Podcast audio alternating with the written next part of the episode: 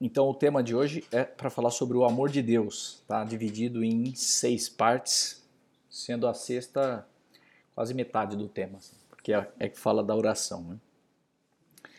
Então o, o primeiro mandamento né, é justamente esse, né? Sobre amar a Deus. Então quando perguntaram para Cristo qual, qual que é o maior de todos os mandamentos, então ele disse assim: Abre aspas, o maior de todos os mandamentos é este: amarás o Senhor teu Deus com todo o teu coração, com toda a tua alma, com toda a tua mente, com todas as tuas forças.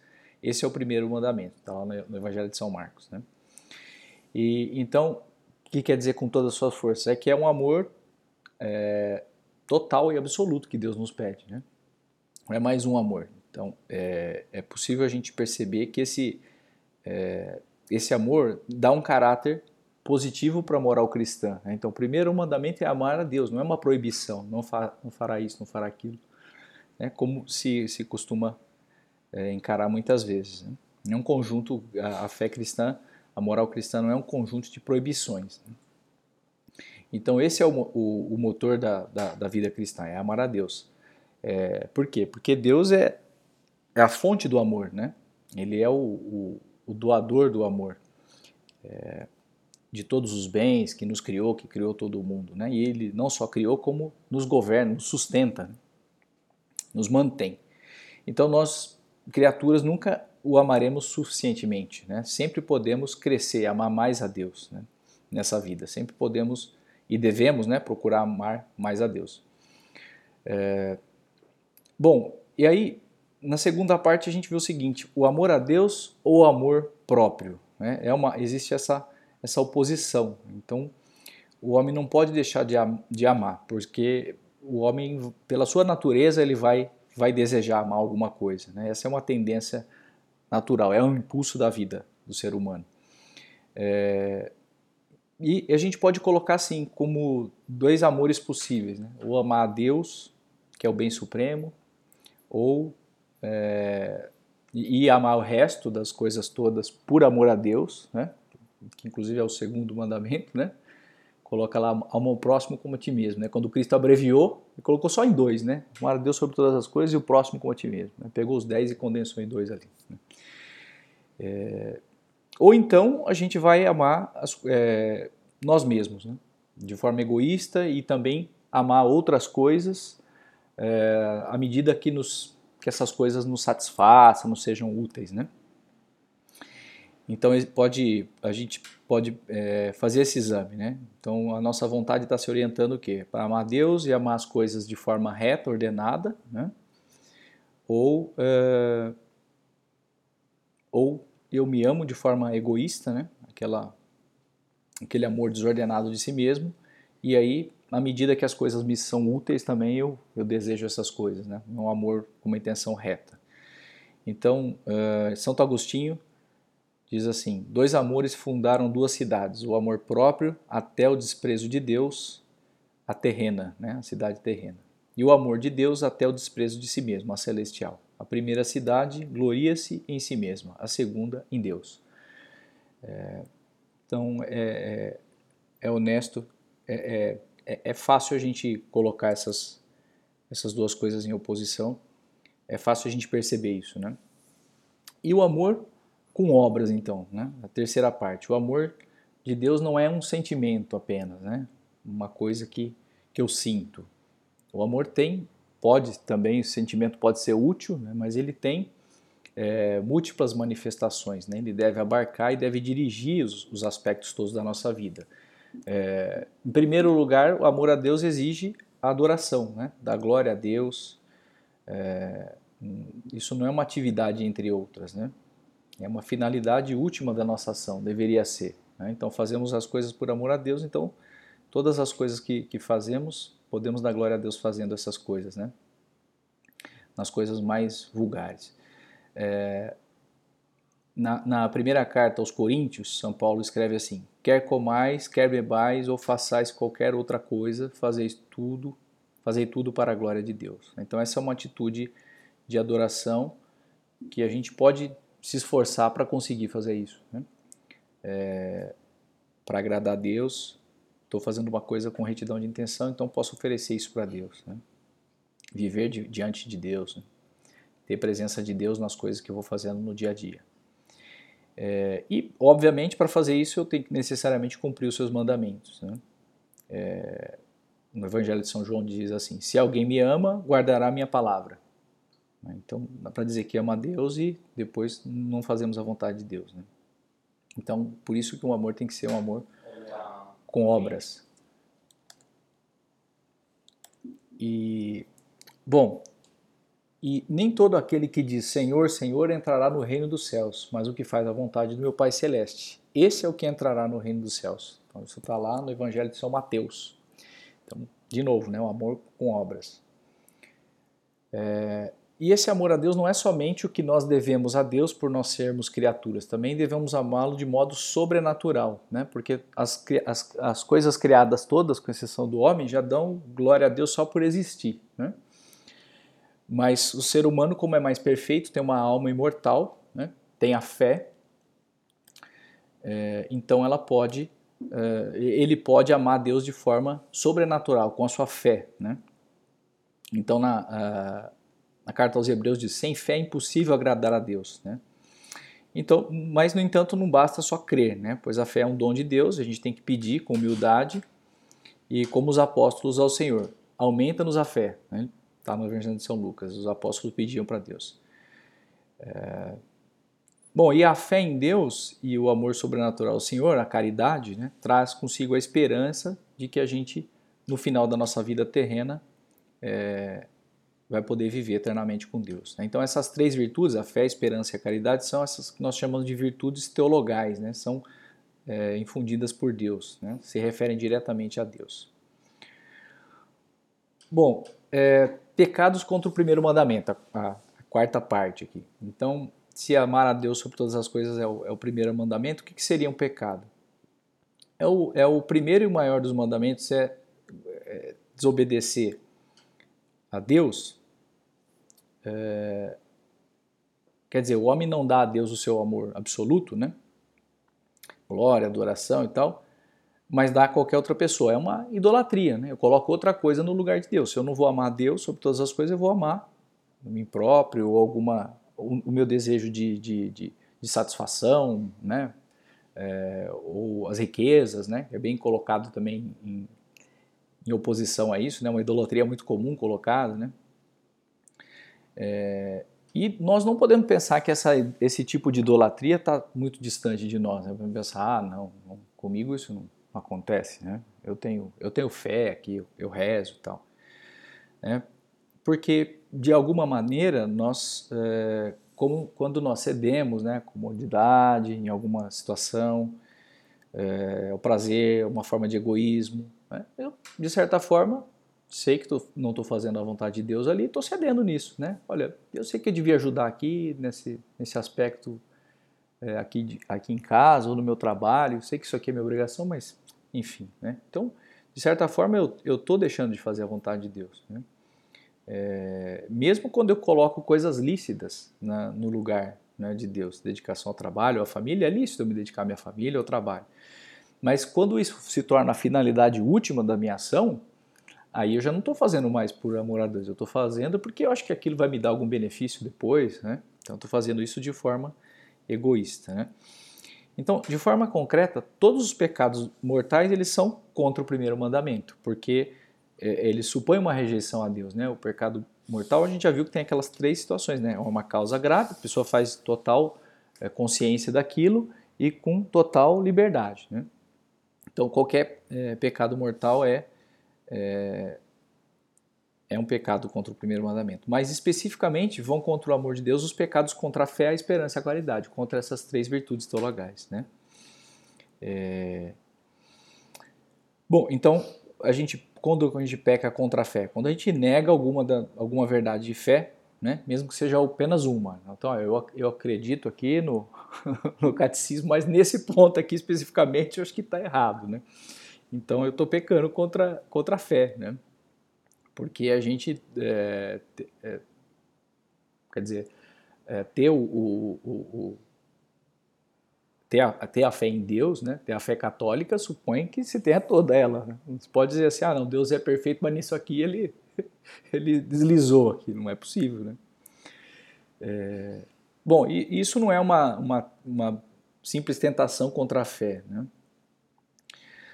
E também se peca contra o primeiro mandamento quando tem uma exposição voluntária né, a perigos contra a fé. Então, se eu me é, proponho a ler um livro que eu sei que tem uma filosofia ali torta que eu não estou preparado, não quer dizer que existe um livro que não possa ser lido absolutamente. Não, se uma pessoa tem informação suficiente vai fazer uma análise daquilo, vai apontar os erros daquela, daquela, né, daquela filosofia, etc., pode, pode ler, mas é, dependendo da, da formação de cada pessoa, pode se colocar em risco. Né? Então, me, me coloco aqui para ler qualquer tipo de, de, de, coisa e, e certamente isso pode, pode abalar minha fé. Né?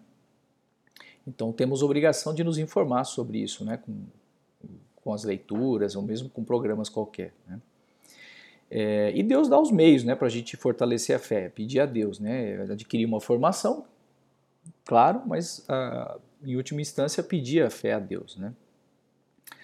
Já contra, contra a esperança, é, os pecados caem em dois extremos, né? Então é, a, é, o desespero e a presunção, né? O desespero é dizer, olha, eu é, perdi a esperança da, da, salvação, então né, eu sou um pecador aqui.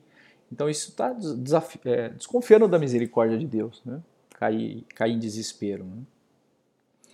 E por outro lado a presunção também, né? É colocar essa, essa confiança falsa de alcançar a salvação sem colocar os meios. Né? Deus é misericordioso, mas também é justo. Né? É, e é como se nós quiséssemos nos salvar, é, Deus vai nos salvar de todo jeito, né? mesmo que nós não queiramos, Ele vai nos salvar. Então isso é presunção. Né? Bom, e contra, contra a caridade, é, que, é, que é amor a, amor a Deus, né? está o ódio né? Em primeiro lugar, o ódio a Deus, né? Que é o pecado mais grave de todos, que é o pecado do próprio demônio, né? É, e muito mais frequente a indiferença, né? Indiferença é, também é um pecado contra o, o amor de Deus, né? É, quando a gente não coloca os meios, né, vamos permitindo que a nossa, a nossa caridade com Deus vai esfriando, né, colocando os meios, vamos pedindo o amor de Deus, vamos é, nos propondo a, a, a, nos aproximar dele. Né. Então é uma, é uma luta que exige esforço amar mais a Deus. Não é uma coisa que simplesmente eu digo assim, ah, então agora vou, vou amar mais a Deus. Né? Então eu tenho que colocar os meios para amar mais a Deus, né? conhecê-lo melhor, tratá-lo, né? tratar o nosso Senhor Jesus Cristo na oração, pedir a ajuda dos santos, o exemplo da vida dos santos, né? ler o exemplo da vida dos santos. Então esse amor é como um fogo que ele tem que ir se, se alimentando. Né? É, para não se apagar. E quando isso, essa chama se apaga, a gente chama isso de tibieza, né? É quando a gente vai esfriando essa caridade, né? pouco a pouco, de, de forma quase que imperceptível, né? vamos nos deixando levar pela comodidade, pela paixão das coisas, pela preguiça. Então isso é, a gente vai caindo nesse estado de, de tibieza. Né? E Nosso Senhor é, adverte né, no, no no livro do Apocalipse. Diz assim: Oxalá fosses frio ou quente, mas porque és tíbio, nem quente nem frio, estou para vomitar-te da minha boca. Então, são palavras que nos alertam sobre esse, esse problema. Né? Bom, o segundo mandamento, está na quinta parte aqui, é, a rigor ele está contido no primeiro, né, que é não pronunciar o nome de Deus em vão, né? O segundo de dez, né? Então eu falei antes do segundo de dois, né? Naquela abreviação, amar a Deus e amar o próximo. Né? Mas nos Dez Mandamentos, o segundo é não pronunciar o nome de Deus em vão. Aqui não se deve entender o nome como é, simplesmente a palavra em si, né, o nome de Deus, mas essa realidade que significa né, o nome de Deus. É, toda a majestade de Deus, unitrino. Então, esse é o pecado da, de blasfêmia. Né? Então, colocar palavras ou ações que expressam ou manifestam desprezo pelo nome de Deus. Né? Então, no fim, estamos desprezando a pessoa de Deus. Né? ou mesmo a Virgem Santíssima, ou os santos, né, ou as coisas santas. Então, pela matéria, esse pecado é mortal, pela, é, porque é um pecado de blasfêmia. Né? Uma blasfêmiazinha não existe. Né? É uma falta de respeito com Deus, com os, com os seus santos. Né? É, então, um bom cristão não deve se limitar a, a, pronunciar o nome de Deus com respeito, mas também deve se sentir ferido né, quando isso acontece. Né? Deve fazer o possível para que isso não aconteça, né? para que as pessoas não façam isso, para que é, na vida pública, por exemplo, né, isso não possa ser permitido. Né? E desagravar também, né? rezar e pedir perdão a Deus pelas pessoas que, que fazem isso. Bom, por fim, é, como eu falei, a, a, maior parte aqui fala da oração, né? a parte 6 desse tema. É, então, esse amor a Deus, como todas as amizades da, da terra, crescem com esse relacionamento mútuo, né? com esse trato. Então, é, diz assim: por isso o homem que deve amar a Deus recebeu, por cima de todos os seres da terra, o privilégio imenso de poder tratá-lo, né? de dirigir-se a Ele, falar diretamente com Deus. Então, a primeira condição para que isso aconteça é que a gente crê que Deus realmente está junto de nós, né? se interessa por nós, que nos criou, é, que está atento aos nossos pedidos, aos nossos afetos. Né? Então, é, tem uma frase aqui de São José Maria que diz assim: O Senhor espera-nos em todo momento, interessa-se por tudo o que nos acontece. Deus está junto de nós, com um cuidado paterno e materno, disposto a, disposto a escutar nossas palavras, correspondendo eternamente ao nosso amor. Vela por nós e quer que recorramos a Ele com confiança, pedindo-lhe ajuda, sabendo que não deixará nunca de escutar-nos. Né? É, então, como o homem tende naturalmente para o diálogo, né, para o relacionamento. O ser humano é um, é um ser social. Né? É, quando a gente não, não estabelece uma conversa com outro, a gente tende a falar com os nossos botões. Né? Então ficamos presos naquele diálogo interno. Ali, né? É, a gente fica recordando, imaginando problemas, sonhando coisas né? É, inalcançáveis e coisas assim fúteis, supérfluas. Né? Então, o cristão ele tem essa maravilhosa possibilidade de estar em contato com Deus, estar em diálogo com Deus o tempo todo. Né? Mas isso não é uma coisa fácil também, não é uma coisa tão simples, natural. Né? É, é, preciso é, fomentar, né? dirigir-se habitualmente a Deus né? uma, com essa conversa é, interior. Então a gente vai deixar de ser egocêntrico e vai ser teocêntrico. Né? Em vez de ficar se referindo, pensando todas as coisas a si próprio, né, vai se referir tudo a Deus. Né? Então isso vai se fortalecendo essa amizade com Deus, vai se acendendo esse, esse amor, né, vai se é, é, estreitando esses laços né, à medida que vamos tratando. E não existe nenhuma atividade, né, por mais é, intensa que seja, né, que torne impossível essa conversa com Deus, né, que é a oração. Então pode ser que alguns trabalhos manuais a gente faça isso de forma mais fácil, né? Eu estou lavando a louça aqui, é mais fácil de eu estar tá rezando do que estar, tá, sei lá, corrigindo um texto ou editando alguma coisa ou escrevendo. Né? Talvez seja uma, um trabalho intelectual é, que é, dificulte um pouco, né? Mas nada impede da gente referir a Deus antes daquilo, né? E depois, em pequenas pausas durante aquilo, né? É... Bom, e também ainda que esse trato seja principalmente interior, né, com Deus, é, o ser humano é uma unidade, né, corpo e alma. Então faz com que é, é, seja necessário se express, expressar isso com palavras, né, essa, essa oração vocal, né, os gestos, a genuflexão diante do sacrário, né, um, um beijo, um olhar numa imagem de Nossa Senhora. Então isso vai nos, nos ajudando também, né? É, que claro tem que ser acompanhada de uma do movimento interior, né? dessa atenção interior. É uma coisa simplesmente mecânica, mas é, é, fácil da gente perceber isso. Né? O fato de a gente chegar numa igreja e se colocar de joelhos diante do sacrário para falar com Deus, isso já nos, já nos, vai nos preparando internamente né? para esse diálogo, para estar com Deus. Diferente a gente chega lá e senta e, e se esparrama ali. Né? É, então, entre as orações vocais tem um valor assim especial o Pai Nosso, né, que foi a oração que Cristo ensinou aos apóstolos. É, também a Ave Maria, que conta com essas palavras né, do, do arcanjo, na Anunciação. é, quando anunciou a encarnação de Jesus, né? E elas foram rezadas por todos os cristãos de todos os tempos. Né? Então essas são fontes seguras de graça, essas orações. Né? É, então nós precisamos dar conta desse, dessa necessidade de, de rezar. Né? Então tem um outro texto aqui de São José Maria.